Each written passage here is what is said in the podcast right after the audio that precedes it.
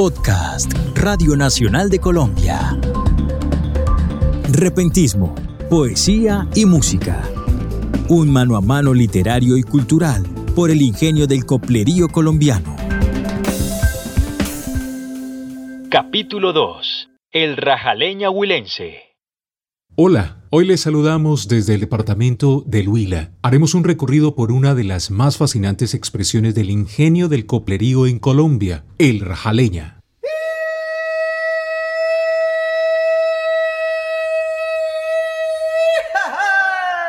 Este es el grito característico del rajaleña. Con ese llamado comienza la celebración.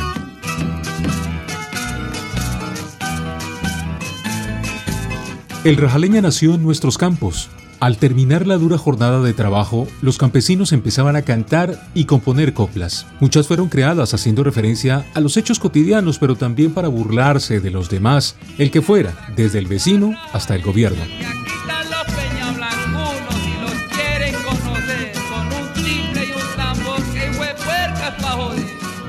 Consultamos un momento al historiador y escritor Reinel Salas.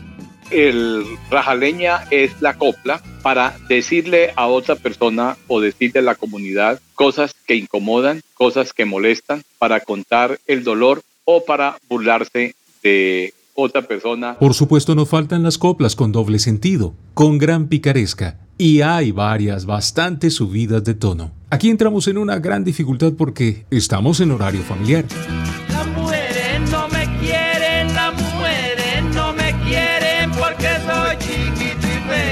porque soy chiquitipeo. Ole la le la la y la porque soy chiquitipeo. Pero yo en el Huila, el rajaleña tiene una tonada diferente según el municipio y su zona de origen. Aipe, Neiva con Peñas Blancas y Fortalecillas, Santa María, Campo Alegre, Paicol, La Plata. Con elementos que le son característicos, cada tonada tiene mujeres y hombres que han estudiado nuestro folclore y contribuyen a mantener viva la tradición, como Rosalba Montilla, que nació en Santa María, en las estribaciones de la Cordillera Central. Allí, en un entorno familiar campesino, aprendió el poder de la música y las tradiciones de las fiestas sanpedrinas comienzos de junio, cuando mi papá empezaba a organizar todo, a conseguir la cuajada para los bizcochos, para los maduros, a colgarlos, los plátanos, a colgarlos para que se maduraran, para hacer los envueltos de maduros, para hacer los insultos, a, a recoger la, el maíz, para las arepas, todo, todo. ellos organizaban todo eso. Porque era momento de celebrar se hacían esos encuentros con los amigos, se invitaban a otros, a otros señores de otras fincas y se les ofrecía chicha, la chicha como la hacía mi mamá, el guandolo que lo, preparaba mi papá, nos los hacía preparar para darle a los músicos eh, ese guarapo fuerte y, eso los, los, los, mareaba y todo y los ponía contentos, coloretos y todo. y allí nació su gusto por el folclore y el rajaleña. Y recuerdo todo, todo ese movimiento, todos esos cantos. Y aquí en Neiva pues encuentro, me encuentro también con gente, con compositores, la música de Jorge Villamil, la música del Papito Bar, de muchos compositores de aquí, de, de Luila, música muy bonita y empiezo a enamorarme y empezamos a tocar y nosotros, eh, sobre todo el rajaleña. En el municipio de Campo Alegre, Gustavo Córdoba es un nombre que ha construido también su propia tonada, inspirada en un personaje popular del pueblo, a quien todos llamaban Hijo Cuando yo vi, quise hacer una vaina como muy representativa de Campo Alegre, porque Jaime Liscano, él toca una tonada muy parecida a la de Peña Blanca, ¿no? Igualita. Entonces yo dije, no, yo tengo que hacer una tonada que me identifique. Entonces comencé a buscar elementos, entonces una de esas en, en, los coros, pues ponerle, en lugar de decir ole, lo, laila, o ay, morenita, entonces yo le puse ahí, ahí, hijo Entonces eso fue haciendo carrera, ¿no? Al comienzo no, no fue bien vista la cosa, pero ya después ya vieron que ya era una cuestión de autóctona de Campo Alegre, ¿no? Además, la era un tipo muy dicharachero. Entonces la tonada Campo Alegruna vendría sonando con su correspondiente improvisación de la siguiente forma. Hijo el Apo canta coplas y nadie es mejor que él. Ay, hijo el Apo y nadie es mejor que él.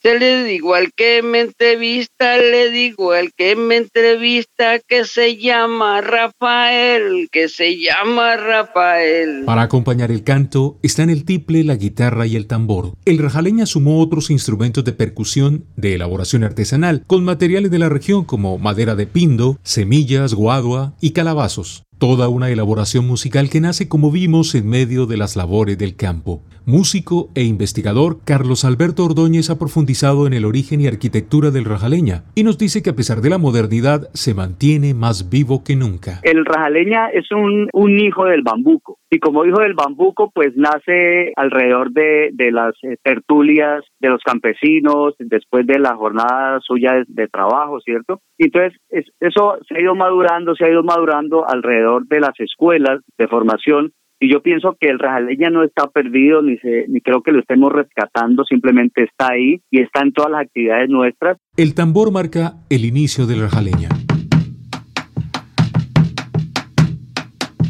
Aunque en los comienzos se usó una flauta, ahora el que sigue es el tiple requinto.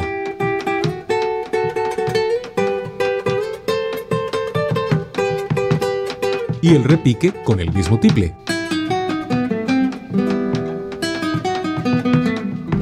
Vienen más instrumentos. El chucho, creado de una parte de guadua rellena de semillas. La esterilla, que agrupa varias piezas finas de madera que se rozan entre sí.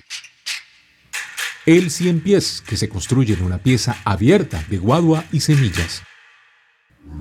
La marrana o puerca, que es un calabazo abierto a la que se une una membrana elaborada de piel animal y una pequeña pieza de madera. Su sonido es tan característico que todos en el Huila lo conocen. El origen de estas magníficas piezas instrumentales se remonta a tiempos prehispánicos, a la sonoridad de la naturaleza y las texturas de sus materiales, a las expresiones artísticas de nuestros pueblos ancestrales. Gustavo Córdoba cree que el rajaleña está muy vigente Luego de una primera generación de creadores, hoy niños y jóvenes conocen y cantan, aunque a veces su interpretación no debería limitarse solo a las fiestas sanpedrinas. Yo pienso que estamos pasando por un momento muy estelar del rajaleña. De pronto sí hace falta un poco que los medios de comunicación divulguen, ¿no?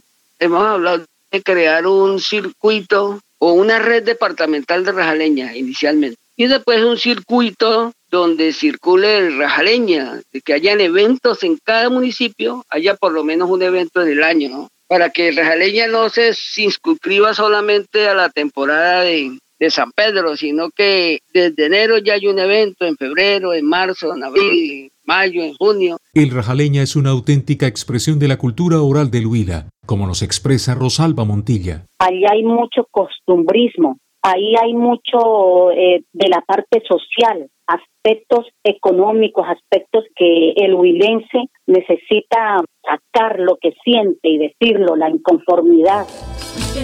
Y quedamos con esta voz desde el recuerdo, la inolvidable Luz Estela Luna, alma y nervio de la agrupación Aires de Piedra Pintada.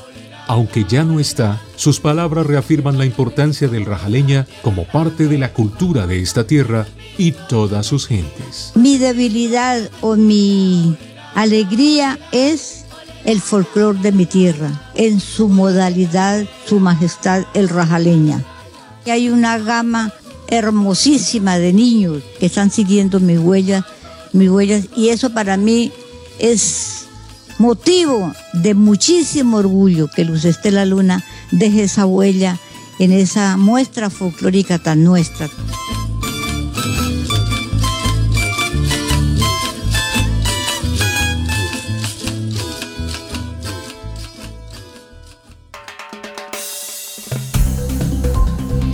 Repentismo, poesía y música es un contenido especial de Radio Nacional de Colombia.